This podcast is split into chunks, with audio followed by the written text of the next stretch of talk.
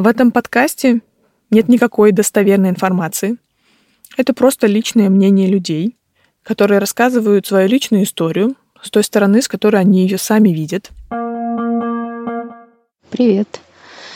Я коренная украинка. Мне 35 лет. Родилась в прекрасном городе, столице Украины, Киев. У меня, как и у многих из нас, есть родственники в России, во многих городах. Есть очень много друзей, знакомых.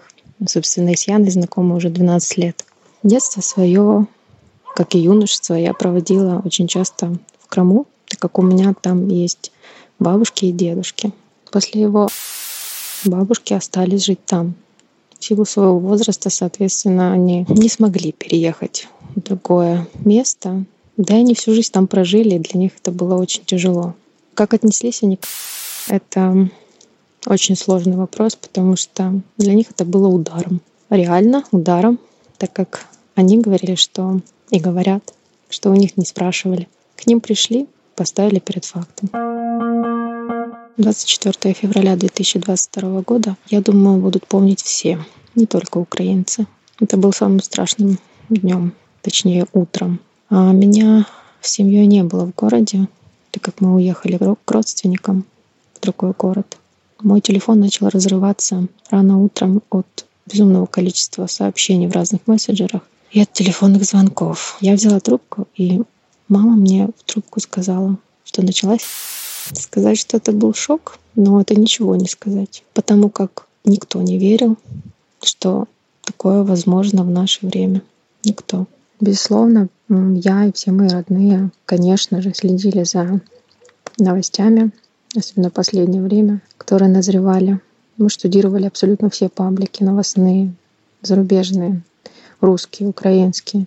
Смотрели со всех сторон, читали все, что можно было читать. Мы, конечно, думали всякое. Конечно, думали, что нас будут пугать, запугивать. Мы думали, что могут быть какие-то провокации. Я не знаю, мы все, что можно было подумать, мы подумали, но никто не думал, что может перерасти это все в реальную не освобождение. Сейчас я и моя семья находимся у родственников, тоже в Украине, но в другом городе, не в Киеве. Мы приехали, собственно, на отдых. Мы не собирались надолго уезжать со, свой, со своего города, со своего дома. Мы взяли маленький чемоданчик вещей, которых хватило ровно на неделю, потому что мы на неделю уезжали. И вот теперь с этим чемоданчиком вещей и скитаемся. Смотрим новости, смотрим видео, как взрываются ракеты около нашего дома, и мы не знаем, сможем ли мы когда-либо вернуться в свой собственный родной дом. Сейчас очень многие украинцы сплотились, и семьи друг другу помогают. А кто-то успел уехать, собрав все вещи. Кто-то успел уехать, собрав, как мы, вещи чисто на неделю, потому что уехали на отдых. Кто-то не успел ничего собрать, просто выбежали из дома, как стояли, так и уехали. У нас народ очень добрый, и все, все по максимуму стараются друг другу помогать. Так как мы у родственников, конечно, нам проще. Но мои родители остались там, остались в Киеве. И каждый день, каждую ночь это очень тяжело, когда ты пишешь сообщение, либо звонишь и ждешь очень долго ответа. Все ли хорошо? Все ли нормально? Все ли живы? Я, как и все мои родные, близкие, знакомые, мои друзья, никто не знает, конечно, когда это закончится. Да и, собственно говоря, видимо, об этом не знает никто. Но все очень надеются, что наша страна обязательно выдержит этот удар. Мы покажем, что мы действительно независимы, мы свободны, мы чистые, искренние люди, которые хотят жить в своей стране, не в какой-либо другой. Мы хотим сами выбирать своих президентов, какими бы они ни были для кого-то. Мы хотим сами учиться на своих ошибках. Мы хотим сами подниматься, мы хотим сами падать и еще раз подниматься. Но такой веры в то, что наше государство выиграет, я не видела никогда. Поэтому мы действительно искренне верим в то, что это закончится очень быстро. К русскому народу я отношусь абсолютно лояльно и с уважением, так как уже говорила, что у меня много родственников и друзей с разных точек России. Как ни странно, у каждого из них свои политические взгляды. Но нужно отдать должное как им, так и мне, что даже если мы когда-либо затрагивали тему политики, у нас всегда был э, стоп. То есть у нас был э, предел, когда мы останавливались и не продолжали. И у нас не было конфликтов на этой почве. И для меня очень странно, когда в 21 веке чиновники, политики, президенты стран почему-то считают, что можно как-то решать по-другому, не словесно. Любые вопросы, любые конфликты.